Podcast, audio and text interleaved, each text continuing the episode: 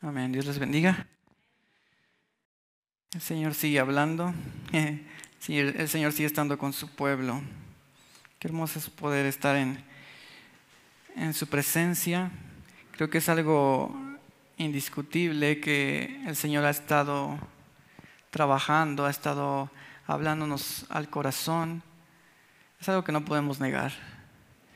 Dios ha estado trabajando en cada uno de nosotros en lo particular, eh, como familia también, como iglesia, sé que también Dios ha estado trabajando. Con el testimonio de mi hermano Israel, yo pude ver que el Señor está trabajando en él, en su vida. No se ha olvidado, no se olvidó Dios de su pueblo en todo, durante esta pandemia, durante lo más fuerte. El Señor ha seguido trabajando y lo, lo ha seguido haciendo. Obviamente, el enemigo igual ha trabajado fuertemente, tampoco lo podemos negar la condición de, del mundo, nos deja ver que Él ha estado trabajando fuerte. Apenas estamos saliendo de todo esto y podemos ver sin mucha maldad cómo se está dando todo esto de, de los homosexuales, las lesbianas, los transexuales. Em, tal vez usted ha escuchado de incluso de personas que que se decían ser cristianas y que terminaron en estas cosas, porque por ahí en las redes sociales se habla mucho de cristianos, incluso ministros que han caído en todo esto, de que un ministro hombre que, pues, que se enamoró de un miembro de su iglesia y cosas así. O sea, el enemigo igual es inevitable y no lo podemos negar, ha estado trabajando en el mundo, vemos que trabaja también dentro de la iglesia, pero Dios está por encima de todo esto. Dios está por encima de cualquier cosa. Y por eso Él nos ha venido restaurando, nos ha dejado, eh, nos ha dejado saber que Él está con nosotros y que nos va a seguir ayudando. Porque, porque el enemigo no va a esperarse a que tú crezcas. El enemigo no se detiene para trabajar. Satanás no se detiene para trabajar. Muchas veces creemos que, que Satanás, por ejemplo, a los niños no les hace nada. Él no se va a esperar a que alguien sea grande. Satanás no solo trabaja con los adultos, trabaja con los jóvenes, trabaja con los niños, trabaja con los, con los bebés, trabaja con los ricos, trabaja con los empresarios, trabaja con los pobres. E, él no se va a esperar. Para él cualquier momento es bueno para trabajar. Él nos espera, pero el Señor tampoco. Y es algo que tal vez no hemos entendido, que el Señor tampoco se espera. Por ejemplo, eh, la otra vez estaba hablando con Suri y él me, me había contado de unos sueños que había tenido. Que por lo que me contó, yo sé que son ataques espirituales. Y él está chiquito. Y muchas veces creemos que a los niños no. Por ejemplo, igual cuando les conté el testimonio de Suri, Muchos pueden decir, ¿cómo un niño Dios puede librarlo, por ejemplo, de alguna maldición? Pero sí, el enemigo no se va a esperar a que alguien sea grande para comenzar a trabajar en él. Por ejemplo, las maldiciones generacionales obviamente se adquieren desde que el bebé está en el vientre. El, enemigo no se va a esperar. Entonces, Suri me estaba contando unos sueños que había tenido y, yo decía, ah, me identifiqué porque son sueños que yo también he batallado o, he tenido. No sé, tal vez tú también. Por ahí me he encontrado que igual uno que otro ha tenido sueños en los que, por ejemplo, tú llegas, eh, estás en un lugar y sientes que alguien te piensa como a perseguir y sientes una presencia maligna, que tal vez no puedas verlo, pero que sientes que algo en el ambiente está mal. Porque a mí me ha pasado y he tenido ese tipo de sueños y, en, mis sueños yo he sentido que eh, una presencia y alguien va y me agarra y me abraza y yo no me puedo mover, ni puedo hablar. Entonces Suri me decía que había tenido un sueño así, que él estaba en un lugar y que sentía que había una presencia. Y él sabía que había una presencia. Me dice, pero yo no la podía ver. Y muchas veces no les hacemos caso a los niños o no se les hace caso, pero es real. Yo le creía a Suri porque yo lo he vivido. Y por todo lo que me contó. Y ya después me dice, y es que tuve después otro sueño. Dice, después este, sentí que había tres presencias, eran tres. Me dice, pero esto, me dice, yo no podía verlos tampoco. Me dice, yo sabía que eran tres, pero nada más vi a uno, al más fuerte. Y ya me lo describió, obviamente me lo describió feo, ¿no? Algo grotesco. Entonces estuve hablando con él, expliqué que nosotros tenemos que pedirle ayuda a Jesús si alguna vez estamos en dificultades, pero que también tenemos la autoridad para echar fuera a los espíritus inmundos. Le digo, cuando te pasa así, tú en el nombre de Jesús échalos fuera. Porque yo sé que el enemigo no se, no se va a esperar para trabajar con nadie. Y él estaba perturbándolo. Entonces yo, yo, hablé con él y oramos. Le dije, vamos a estar orando. Y sí, empezamos a orar y dejó de tener estos ataques, porque son ataques. Muchas veces creemos que los sueños son sueños y ya. Pero no, los sueños obviamente forman parte del mundo espiritual, del mundo invisible. Y muchas veces nosotros tenemos luchas espirituales en los sueños.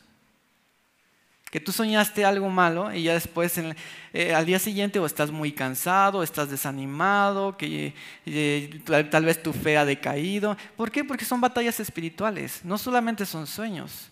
Entonces, yo pensaba en esto y decía, decía no, definitivamente eh, Satanás nos espera, pero Dios tampoco. Porque todo esto también se ha venido dando porque yo le decía a mi esposa, porque Dios está revelando a Suri también. Lo vimos con Samuel, cuando les hablé de Samuel. Él hasta los 10, 11, 12 años dice que Dios se le reveló.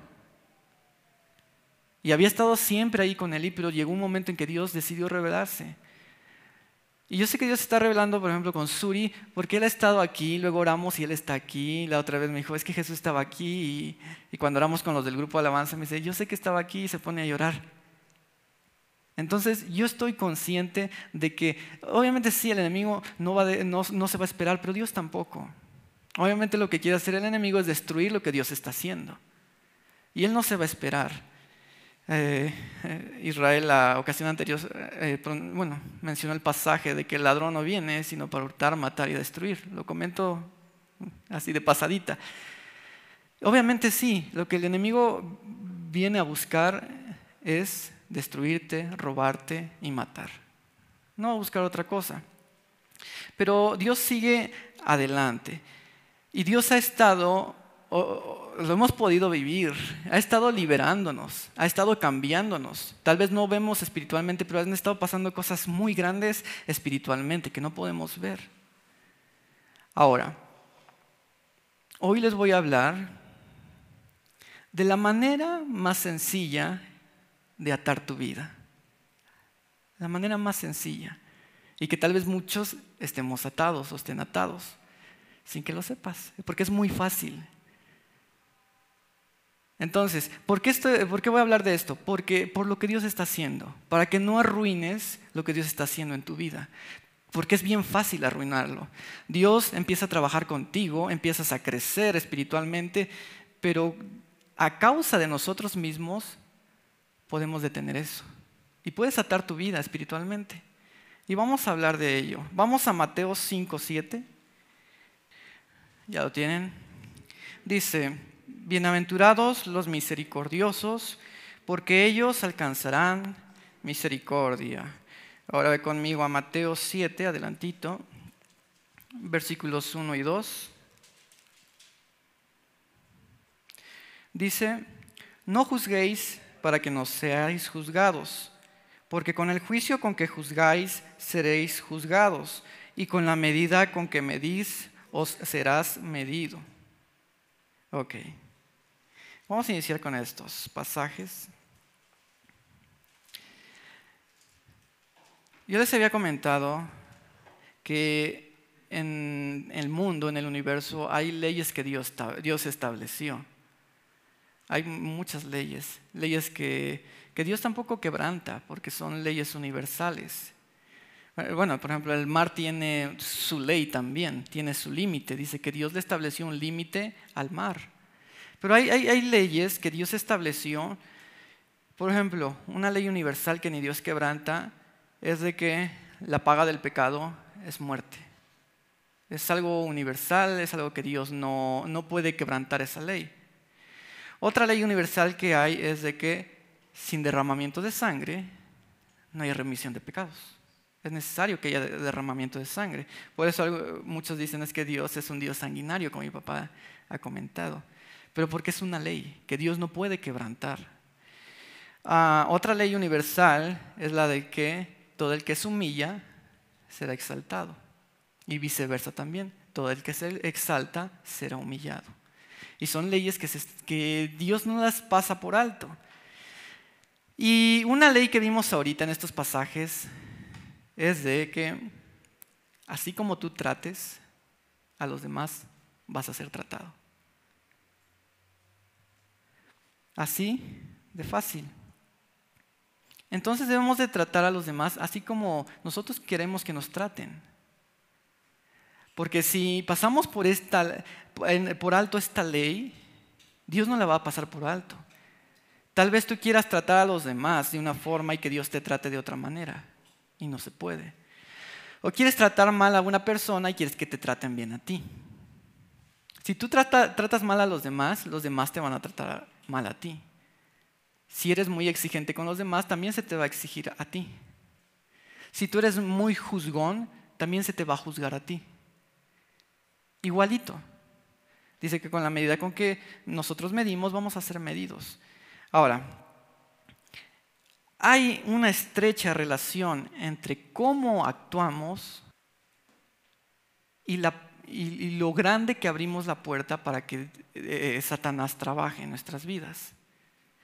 Depende de cómo actuemos nosotros, gracias a estas leyes que Dios ha establecido. Y hoy vamos a hablar de esto, les repito una vez más, la manera más sencilla de atar tu vida. Vamos al pasaje central donde vamos a estar trabajando ahora sí, Mateo 18, 15, adelantito. 18, 15. Aquí Jesús habla acerca del perdón en estos pasajes que vamos a ver. Esto, esto es solo para masoquistas. ¿eh? La persona que no le gusta perdonar es un masoquista disfruta. Y ahorita vamos a ver por qué. Esto es solo para masoquistas. Vamos a leer 18 del 15 al 20, vamos a leer. Por tanto, si tu hermano peca contra ti, ve y repréndele estando tú y él solos. Si te oyere, has ganado a tu hermano. Mas si no te oyere, toma aún contigo a uno o dos para que en boca de dos o tres testigos conste toda palabra. Si no los oyere a ellos, dilo a toda la iglesia. Y si no oyere a la iglesia, tenle por gentil y publicano. De cierto os digo que todo lo que atéis en la tierra será atado en el cielo, y todo lo que desatéis en la tierra será desatado en el cielo. Otra vez les digo, que si dos de vosotros se pusieren de acuerdo en la tierra acerca de cualquier cosa que pidieren, le será hecho por mi Padre que está en los cielos. Porque donde están dos o tres congregados en mi nombre, aquí estoy yo en medio de ellos. Entonces le acercó Pedro y le dijo, vamos a leer estos dos también, Señor, ¿cuántas veces perdonaré a mi hermano que, que peque contra mí? ¿Hasta siete? Jesús le dijo, no te digo hasta siete, sino aún hasta setenta veces 7. Aquí leímos ahorita dos versículos bien conocidos. Que todo lo que atéis en la tierra será atado en el cielo, todo lo que desatéis en la tierra será desatado en los, en los cielos. Y que donde hay dos o tres congregados en mi nombre, ahí estoy yo en medio de ellos, dice Jesús. Fíjate en qué contexto se hablan estos pasajes. Porque muchas veces nos ponemos a, bueno, que también viene en otro pasaje esto de atar y desatar. Pero muchas veces creemos que nada más es de que, y yo desato bendición y, y, ato al enemigo y así. Pero aquí, se está dando en un, en un, en un se está hablando acerca del perdón. Entonces, todo esto tiene que ver, lo de atar y desatar, tiene que ver con el perdón. Y Jesús inicia este pasaje diciendo, por tanto, si tu hermano peca contra ti, o sea, este por tanto quiere decir que acerca de lo que dijo la última vez, de ahí pasa esto, o por eso va a decir esto. ¿Y de qué estaba hablando Jesús? Tú puedes ver ahí en tu Biblia que Jesús anteriormente había hablado de la oveja perdida. Esta parábola que Jesús eh, comentó, eran 100 ovejas y que una se descarría y el pastor va a buscarla hasta, hasta que la encuentra y la trae de regreso. Dice que hay gozo en el cielo cuando esto pasa. Entonces, por eso, dice Jesús, ahora sí, por eso, si tu hermano peca, y da unas instrucciones. Porque lo que Jesús quiere que nosotros hagamos es de que, a ver, si Él es el pastor y va en busca de una oveja descarriada, ¿qué va, qué va a hacer la iglesia? Porque obviamente Él es el buen pastor. Y en esa parábola, obviamente es Él, sale a buscar a la oveja perdida y la trae de regreso. Pero ahora, ¿y nosotros qué? Por eso Jesús ahora dice, por eso, si tu hermano peca, aquí dice contra ti, ¿qué vas a hacer? Obviamente Jesús espera que hagamos lo mismo que el pastor o lo que él hace, que vayamos y traigamos otra vez a, esa oveja. Ahora, es bien interesante. Eh, estaba leyendo el, pasaje en su versión original y en el versículo 15 no viene el contra ti, si tu hermano peca contra ti. Simplemente en los, en los, manuscritos más antiguos se omite el contra ti. El contra ti fue agregado después. Entonces Jesús dijo, si tu hermano peca, ve y búscalo y repréndele. No contra ti, eso es algo después. Y sí tiene razón, porque hay dos pasajes en la Biblia en los que se aplica esto mismo. En Gálatas 1.6, vamos rápido a Gálatas 1.6, y vas a, eh, bueno, y tú me vas a decir si se parece o no al, que, al hermano que peca, no necesariamente contra nosotros. Gálatas 6.1. Sí, 6.1. Dice, hermanos, si alguno fuere sorprendido en alguna falta, no contra ti necesariamente, vosotros que sois espirituales, restauradle con espíritu de mansedumbre, considerándote a ti mismo, no sea que tú también seas tentado. ¿Se parece?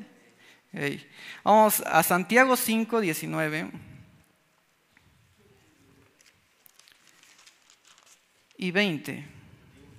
Santiago 5, 19 y 20. Dice, hermanos, si alguno de entre vosotros se ha extraviado de la verdad y alguno lo hace volver, sepa que el que haga volver al pecador del error de su camino salvará de muerte un alma y cubrirá multitud de pecados. ¿Se le parece? Sí, se parece mucho a lo de Mateo. Por eso les digo, originalmente no se trata de que peque contra ti, si tú ves pecar a un hermano, es lo que pasó eh, con, la parábola del buen pastor. Si tú ves que alguien se descarría, no necesariamente que te haya hecho algo, sino simplemente ves que alguien se descarrió, ¿qué vamos a hacer? Y es lo que dice Jesús, si tu hermano peca, ve, búscalo y repréndele. Ahora, este reprender no se trata de ir a echar pleito. Este reprender quiere decir, ve y redargúyele, o ve y convéncele. O así como lo hizo el buen pastor, hazlo tú, ve y búscalo. Pero no vas a ir a echar pleito, porque hay quienes van y, echan pleito. De hecho, esta palabra, ve y repréndele, es la misma que ocupa Jesús cuando dice, eh, yo enviaré el Espíritu Santo y Él los va a convencer o a reprender de pecado. Es lo mismo, reprender, la misma que se ocupa del Espíritu Santo. Entonces, si nosotros llegamos a ver a un hermano que se ha descarriado, que ha pecado, lo que tenemos que hacer, eh, sí, búscalo y convéncelo. La misma tarea que hace el Espíritu Santo, hazla tú. Entonces, en base a eso, tú puedes reprenderle correctamente. Porque como, cuando, por ejemplo, cuando tú pecas, ¿cómo te convence o te reprende el Espíritu Santo? Te sientes mal, pero el Espíritu Santo no es de que vaya y te eche pleito, sino simplemente te constriñe, te quebranta. Y tú, obviamente, cuando Él lo hace es porque quiere que te arrepientas. Su intención no es echarte pleito, sino simplemente que te arrepientas y dejes de hacer eso. Entonces, así como Él lo hace, nosotros tenemos que hacerle con aquel hermano que está en pecado. Obviamente, esto sí, oiganlo bien. Pablo en Gálatas 6 dijo, ustedes que son espirituales, porque no todos los cristianos son espirituales. Pablo habla de que hay cristianos carnales. Entonces, si tú eres de esos cristianos carnales, no vayas, por favor. No vayas. Porque en lugar de que tú restaures a oveja, te la vas a echar al plato. Y sí, o sea, ha, habido casos en que sí, obviamente entre cristianos eh, fue el otro y se lo agarró a golpes. ¿Por qué? Porque no fue con ese espíritu de mansedumbre, no fue ese hermano espiritual, sino fue el carnal. Entonces la carne ganó, el otro se ofendió, él le contestó mal al que fue a buscarlo, y pues como es bien carnal, pues se le fue a golpes. Por eso, nosotros que somos espirituales, o si tú eres espiritual, haz esta obra, haz esta tarea de que si ves a alguien pecar, ve y restáuralo. Y si no, si lo ves pecar, pues no vayas, no vayas y ora por tu hermano pues eso sí lo puedes hacer, orar por tu hermano sin tener que ir a buscarlo. Pero dice, repréndelo estando tú y él solos, es otra cuestión. Primeramente, porque es por pasos esto. Y Jesús dice, en primer lugar, si tu hermano está pecando, ve y repréndele, pero tú y él solos, búscalo. Y estando solos, exponle, como el Espíritu Santo lo hace, exponle que está pecando pero con espíritu de mansedumbre, considerándote que tú estuvieras en su lugar o que te pudiera pasar a ti. Entonces, debemos de cuidar también eso. En primera instancia, de que sea estando a solas, porque no se trata de avergonzar a las personas. El que es espiritual ve al hermano y si está acompañado dice, no, creo que no es prudente. No voy a avergonzarlo porque así lo hace el Espíritu Santo. Entonces, tenemos que hacerlos primeramente estando a solas. Pero en el versículo, bueno, dice, y si, y si te oyere, has ganado a tu hermano, o sea, lo has rescatado. Si te oyere, obviamente si deja de hacer eso. Ahora, el versículo 16 dice, pero si no te oye, toma a uno o a dos personas para que sean testigos. Pero esto tampoco es de la noche a la mañana, ¿eh? si tú hablaste con mi hermano, no, no ya el siguiente día vas con otros dos porque no cambió de un día a otro. No. O sea, Juan, es como Juan en su carta, primera de Juan. Si alguien persiste en estar pecando, ah, entonces sí, entra la segunda. O sea, que haya persistido por un tiempo otra vez haciendo lo mismo. Ahora sí, búscate a uno o a dos cristianos que vayan contigo para que conste toda palabra que se hable ahí. Ahora, esto es si no escuchó y persistió en el pecado. Pero también no vas a agarrarte a dos hermanos carnales. Porque luego pasa que van y, lo cuentas a otra hermana o un hermano y resulta que es el hermano más chismoso de la iglesia. Entonces imagínate, se juntan los cuatro y te llevaste al hermano más chismoso. No, pues ya lo sabe toda la colonia. Pues sí, hasta lo publican en Facebook. Pues sí, entonces, no vas a buscarte a cualquier hermano tampoco para esto.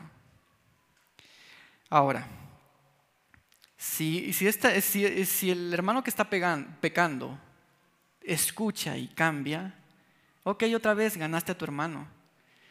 Ahora, si él persiste en estar pecando, aun cuando ya hubo dos o tres testigos, ahí viene otra cuestión dice, si no los oyera en el versículo 17, dilo a la iglesia, hazlo público.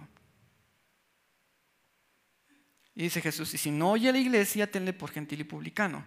Entonces, si ya lo hiciste con testigos, ahora sí, y no te escuchó, ahora hazlo enfrente de la iglesia. A ver si oye, ahora sí. ¿Por qué? Porque obviamente también esto tarde o temprano, si le está persistiendo, persistiendo, persistiendo, la iglesia va a ser afectada. Pero no se brinca, porque muchas veces queremos brincarnos del paso 1 hasta el 3. O, ni siquiera das el 1, te vas hasta el 3, no, tampoco se puede. O si alguien persistió, aunque ya hablaste tú con él a solas, hablaste con dos o tres testigos, y él persistió y pasó tiempo y sigue con lo mismo, hazlo público, hazlo enfrente de la iglesia. Ahora, es bien interesante. Aquí cuando dice que, cuando hablas con dos o tres testigos, dice, si no los oyere a ellos, dilo a la iglesia. Y si no oyere a la iglesia, tiene por gentil. Pero les voy a explicar cómo está esto. Porque no quiere decir que los testigos vayan a reprenderle, ni que la iglesia vaya a reprenderle. Se, está trabajando así. Tu hermano que lo viste y que el Señor puso en tu corazón irle a, hablar, ves, vas y buscas los dos testigos, pero son testigos. El que va a hablar todavía es la persona uno, la que estuvo primero con él a solas. Si no oye con testigos, igual se va a publicar o se le va a reprender en la iglesia, pero el que va a hablar es el uno, el primero que estuvo con él a solas. La iglesia no. Porque resulta que este, cuando dice, y si no oyere a ellos, realmente en su original quiere decir, y si no oye junto con ellos o estando con ellos, no tanto que ellos tengan que hablarle, no. Si ellos, por ejemplo, si él no oye estando junto con la iglesia, tenle por gentil. Pero no toda la iglesia le va a reprender. No. No. Porque no todos son espirituales. Es aquella persona que desde el principio estuvo ahí la que va a hablar. Los demás son testigos. Simplemente son testigos. Se busca testigos. Ahora, si él persiste en estar pecando, dice Jesús, tenle por publicano. Tenle por gentil tenle como si no fuera cristiano. Porque hay quienes no, o sea, aunque ya se habló en frente de la iglesia, se hizo público, hay quien persiste y persiste y persiste en su pecado. Entonces, ¿qué, qué, se tiene que hacer en esos casos? Tenle por gentil, tenle por, por publicano. Ahora, es bien interesante porque quiere decir que lo vas a tratar como gentil y como publicano pero Jesús nunca afirmó que lo fuera. Porque si tú lo lees en cualquier otra versión, y ahí mismo se entiende, o sea, lo que está diciendo Jesús es, trátale como gentil, como si lo fuera, aunque no lo es. El trato va a ser diferente. Tenle por, por publicano, aunque no es publicano. ¿Ok? Porque tengamos igual cuidado con eso. Porque puede pasar. Es como el caso de que, se presentó en Corinto, capítulo 5. Por ahí dice que alguien había tomado la mujer de su papá en la iglesia. Y los de Corinto estaban envanecidos, porque la libertad que nos ha dado Cristo, tanto así que eh, yo puedo tomar la mujer de mi padre, y la iglesia bien contenta porque disfrutan de esa libertad que Jesús les ha dado. Entonces Pablo se enoja y dice, ya escuché, que alguien tomó por ahí la mujer de su padre. Y todos están envanecidos, como si fuera algo de aplaudirse. Y dice Pablo, no, están haciendo mal. Y no van a cambiar. Esa persona no va a cambiar. Entonces, ¿qué dice Pablo? Dice, el tal, a ver, entonces, el tal se ha entregado a Satanás. Fácil. ¿Qué es esto que Jesús dijo? Tenle por gentil, por publicano, o entrégalo a Satanás, Pablo lo dice de otra manera, entrégalo a Satanás. Porque, porque después versículo 18 dice que, porque todo lo que atas en la tierra es atado en el cielo, y todo lo que desatas aquí en la tierra también en el cielo es desatado. Fíjate en el contexto que se está dando. Si alguien persistió en su pecado, tú puedes hacer y atar aquí en la tierra a esa persona y tratarlo como gentil. Y espiritualmente igual algo pasa, pasa lo que dice Pablo, tú le estás entregando a Satanás. ¿Por qué? Porque, a ver, a un no creyente, a un publicano, a un pecador, si tú ya no lo tratas como creyente, tú no vas a, por ejemplo, si esa persona era de la iglesia y servía, ¿Tú, pondrías a un publicano o a un pecador a, a servir? Si esa persona tenía un ministerio, predicaba, por ejemplo, y después de todo esto, ¿Tú lo seguirías poniendo? No. Yo ya no lo puedo tratar como creyente, aunque lo sigue siendo. Pero lo voy a tratar ahora como un pecador, como un gentil, como un publicano. Yo ya no puedo pasarlo acá a servir. Yo ya no puedo tampoco poner, por ejemplo, con lo de la Santa Cena. Pablo habla de tomar la Santa Cena indignamente. Yo no puedo pasar a poner a pasar a predicar, no puedo pasar a, tocar. Eh, en servicio en general ya no se puede hacer. Ahora, entonces, si tú haces eso, aquí en esta tierra, algo pasó allá en el cielo. Tú quitaste de cierta manera una cobertura dentro, bueno, en esa persona a causa de su pecado. Porque Pablo dice, lo entregaste a Satanás o entrégalo a Satanás. O sea, ya no hay una cobertura. Eres como un gentil. Satanás puede hacer ya contigo lo que se le dé la gana. ¿Por qué? Porque obviamente la iglesia tiene autoridad. Y si yo ato eso aquí, ahí arriba es atado. Ahora, a ver si lo pueden negar. A ver, no, es cierto que cuando una persona, o se dan estos casos, y es sancionada, ya no puede pasar. Si esa persona se va así de esa iglesia y se va a otra iglesia, ¿qué tan próspero o qué tan bendecido es su ministerio? ¿Realmente hay una cobertura? Porque hay cristianos que en eso pasan, o sea, dicen, ah, no, pues ya en la iglesia ya no me tratan, ya no me dejan pasar a tocar, ya no me dejan cantar, eh, ya me tratan como cualquier otro. Y se van a otra iglesia y empiezan a servir en otra iglesia y los ponen y no lo cuentan porque se fueron de esa iglesia. Esas personas, aunque el otro pastor los haya puesto que a dirigir, que a predicar, ellos están atados. En la tierra se ató algo y en el cielo se ató algo. Y aunque te vayas a otra iglesia y te pongan, en el cielo tú estás atado, tú no estás desatado. Y tu ministerio no va a ser próspero. ¿Por qué? Porque estuviste, estás atado. Estás atado porque por el otro caso. Porque vas a persistir en ello. Y muchas veces creemos que con que me vaya a otra iglesia ya se acabó. No. Lo que se ató una vez aquí en esta tierra, allá está atado en el cielo.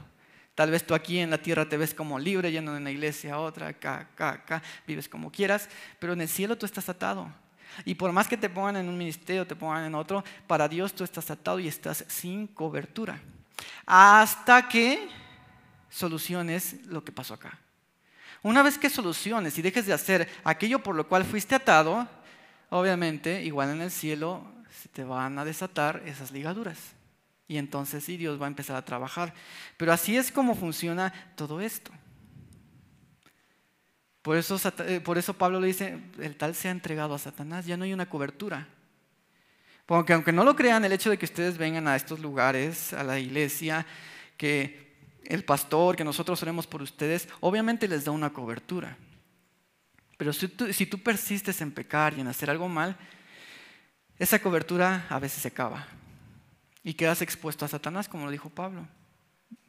Dice, para que, para que la carne sea destruida, dijo Pablo, pero el espíritu viva. Obviamente el diablo va a ser contigo como, te va a tratar, pues él no trata bien, ¿no? Pero te va a tratar obviamente, pues sí, muy mal. Por eso existe este, este texto. Todo lo que atas en la tierra, atas en el cielo también.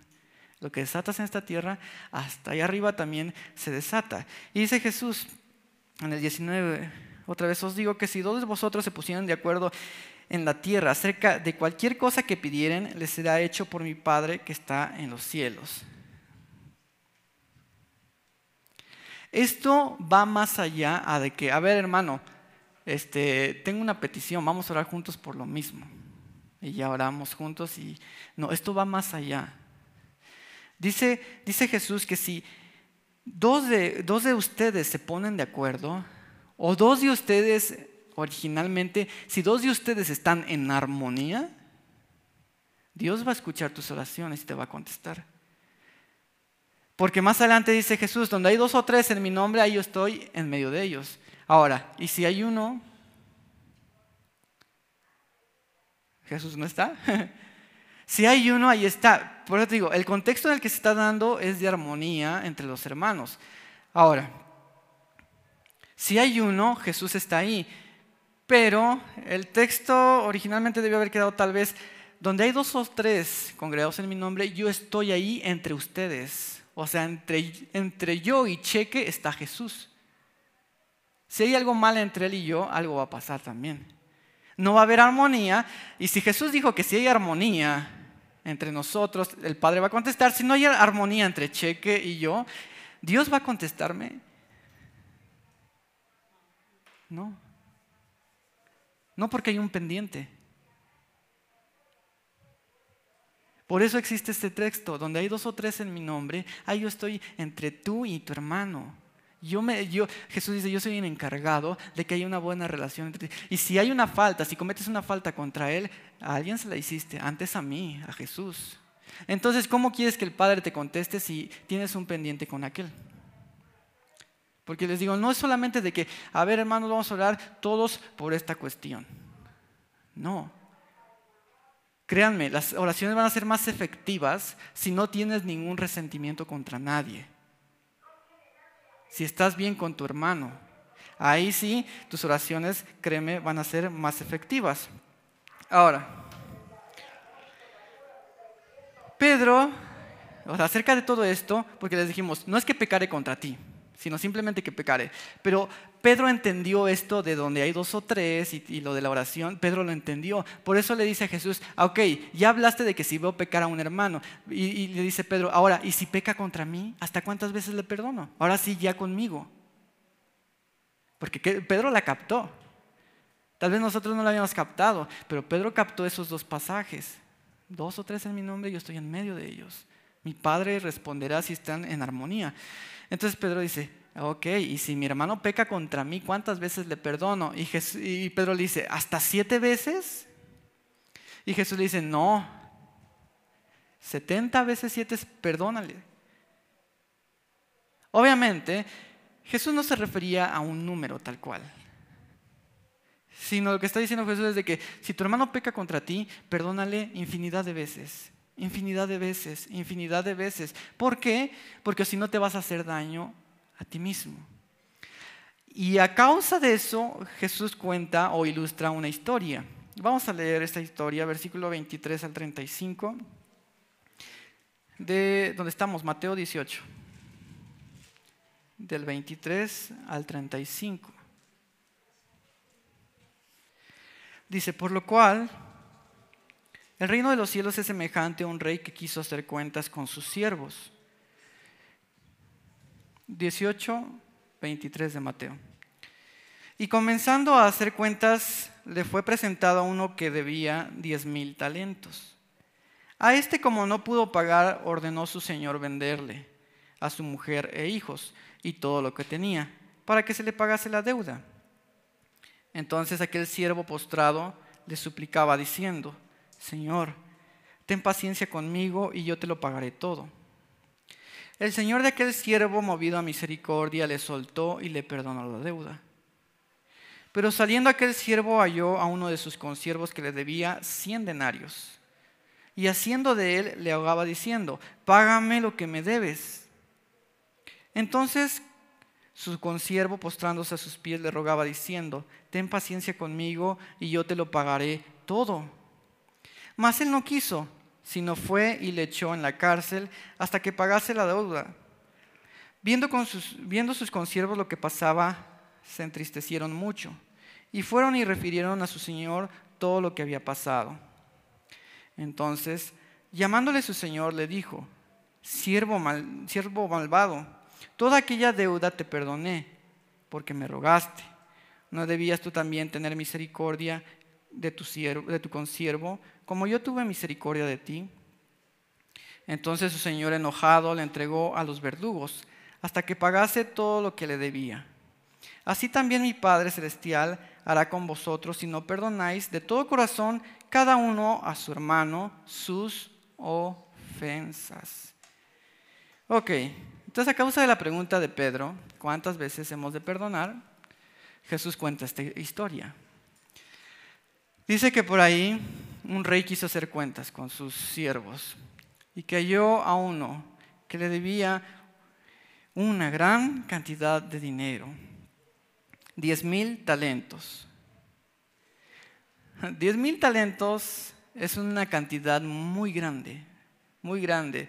Yo me puse a investigar un poquito y a mí me salió la cuenta de que 10 mil talentos ahorita aproximadamente son 5 millones 444 mil, o sea, muchos millones. muchos millones. Y también estuve investigando y decían que más. es una cantidad exorbitante. Una deuda que el siervo no hubiese podido pagar aunque vendieran a su mujer, a sus hijos y lo que pudiera tener. Entonces, este deudor dice que obviamente no podía pagar la deuda y le robó al rey que le perdonara. Y el Señor dice que fue movido a misericordia, el rey, y le perdonó la deuda. Y este siervo se va y cuando sale encuentra a un amigo, a un consiervo suyo, el cual cuando lo ve, lo primero que hace, dice que va, que lo agarra y que lo agarra, híjole, a ver si no te... Estás a cuentas, ¿no? Dice que lo agarra del cuello y que lo empezó a sofocar, a sofocar. Y, le dijo, si algo me debes, págamelo. Porque en el original, no, eh, aquella persona no sabía si le debía o no, ni cuánto le debía. Y ya estaba asfixiando al otro. ¿A qué tipo de persona hace eso? Vas saliendo de con el rey que te perdonó una deuda grandísima y ves a tu consiervo y te acuerdas que creo que, le, creo que te debía algo. creo que me debía algo. Y vas y te le vas encima. Págame, si algo me debes, págamelo. ¿A qué corazón? Entonces, dice que cuando los consiervos ven todo esto, se lo hacen saber al rey. Obviamente el rey se encendió en ira. Y manda a traer a este siervo que había sido perdonada su deuda. Y dice, a ver, ¿Por qué hiciste eso? ¿Por qué echaste a la cárcel al otro? Una deuda, la del otro era una deuda de cuatro mil más o menos, cuatro mil pesos. Entonces dice, ¿por qué lo echaste a la cárcel? ¿Que yo no te perdoné una deuda más grande? Entonces, fíjense, el rey le dice, yo hice misericordia contigo y te perdoné. ¿No tenías que haber hecho tú de la misma manera? Porque vimos al principio que así como, cuando, como tratamos a los demás, vamos a ser tratados. Si Dios te muestra misericordia, creo que lo más correcto es mostrar misericordia a los demás. Entonces, el rey dice que se enojó y agarró a este consiervo que metió al otro a la cárcel y dice que lo mandó y lo puso con los verdugos. No lo metió a la cárcel solamente, sino le puso a unos verdugos. Y que iba a estar ahí hasta que le pagara todo lo que le debía. Ahora, Jesús, cuando enseña al Padre nuestro, dice, Padre, perdona nuestras ofensas así como nosotros perdonamos a los que nos ofenden. Eso quiere decir que hay una regla que si tú no has perdonado a una persona, Dios no te está perdonando y no te quieras engañar. No estamos hablando de la salvación, porque la salvación no es por obras. Si condicionamos a, la salvación a que si perdonamos o no, ahí se trata de obra. Pero no, Jesús lo dijo a los hijos. Si tú ya eres hijo de Dios y por ahí alguien te hizo algo y tú no le has perdonado, si tú le pides perdón a Dios de cualquier cosa, Dios no te está perdonando no te está perdonando y no, no te quieras ver la cara tú solito. Porque es lo que Jesús ilustró también en esta, en, esta parábola. Porque si Dios, si Dios vio que tú metiste a alguien en la cárcel o que no le perdonaste, Dios te va a hacer lo mismo. No te va a perdonar cuando tú, le, cuando tú quieras arrepentirte de algo. No, hasta que sueltes al otro. Porque aquí dice que hasta que saldara la deuda, pero no, al final de cuentas no la podría saldar. Está condicionado hasta que el otro saliera. Cuando tú ya perdonas al otro, Dios igual te saca de la cárcel y ahora sí, otra vez hacemos cuentas. Ahora, es bien sencillo atarte o echarte a la cárcel. Te decía, Dios está trabajando en la iglesia, está liberando, está haciendo grandes cosas, pero si tú guardas rencor en contra de alguien, tú solito te estás atando. Fácil, bien fácil. O sea, qué fácil es atarse espiritualmente. Lo que había dicho Jesús, lo que atas aquí en la tierra, allá estás atado también.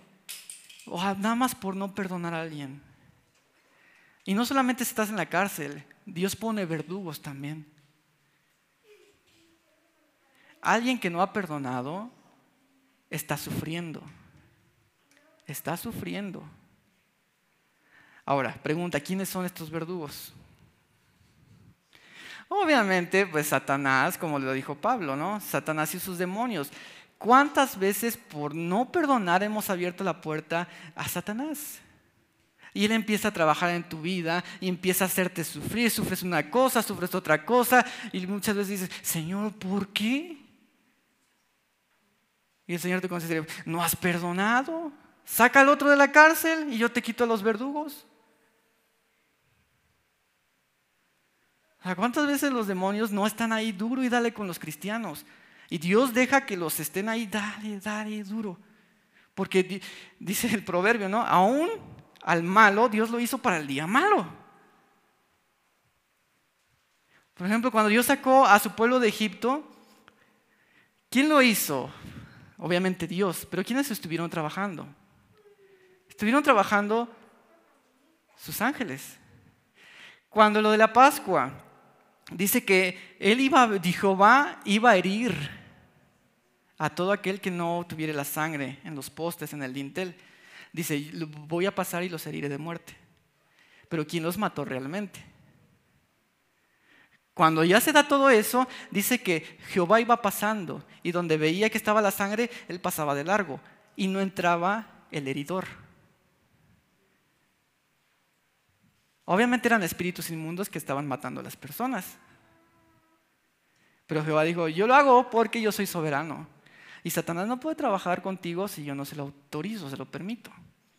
Si yo veo que la sangre está ahí, yo paso y Satanás sabe que no puede entrar. Si tú has perdonado, estás libre. Pero dice, también dice Jesús, si no has perdonado, si Satanás quiere ir o quiere hacerte algo, tiene permiso. Tiene permiso.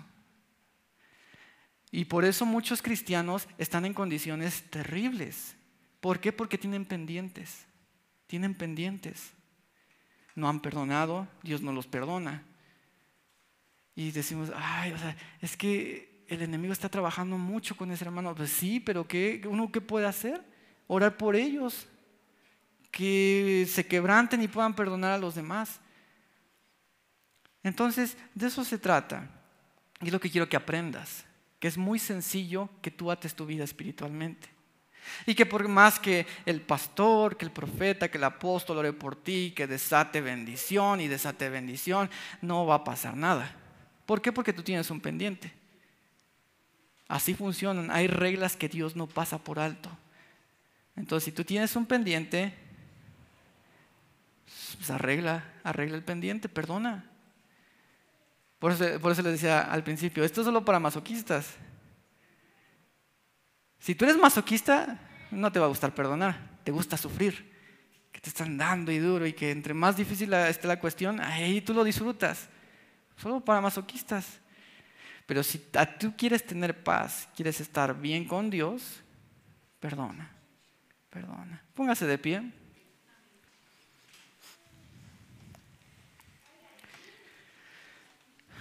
Ok, pues ponte a hacer cuentas, así como el rey hizo cuentas. Si hay alguien por ahí que te debe algo, que te hizo algo, que haya cometido una falta en contra de ti, pues perdónalo perdónalo y, el Padre que está en los cielos también te va a perdonar. Vamos a orar, cierren sus ojos. Padre Celestial, tú eres amor. estás lleno de verdad, pero eres justo. Señor, gracias por esa justicia, Señor. Sabemos que tú amas hacer justicia. Y hoy tú nos has hablado al corazón. Nos has hecho saber que es muy fácil atarnos espiritualmente. Porque no va a servir de mucho, Señor, que tú avances en nosotros y nosotros mismos nos vamos a volver a atar. Ayúdanos, Señor, a ser libres. También, Padre. Perdonamos, Señor, a los que nos han ofendido. Perdonamos a esa persona que nos insultó. Perdonamos a esa persona que tal vez nos maltrató. Perdonamos a esa persona, Señor, que nos hizo daño. La soltamos, Señor, para que tú también nos perdones a nosotros. No queremos estar atados, Señor. Perdonamos a nuestros ofensores. Perdonamos a nuestros deudores, Señor Jesús. Para que tú también nos perdones, Padre Celestial. Ayúdanos, Señor, a vivir en santidad, a no guardar resentimientos a perdonar a todos, Señor, porque no queremos que ninguna raíz de amargura estorbe tu gracia y dejes de trabajar en nuestras vidas, Señor. Ayúdanos a seguir avanzando, a seguir creciendo, Padre, a ser íntegros y amar a todos, Señor Jesús. Ayúdanos, Señor, a no caer en esta condenación, Padre, de no perdonar a los demás. Y danos la gracia de seguir perdonando, Señor. Si nos vuelven a ofender, que podamos seguirlos perdonando, Señor, porque queremos ser buenos hijos tuyos. Te lo pedimos, Señor, y sabemos que tú lo harás. Gracias en el nombre de Jesús. Amén.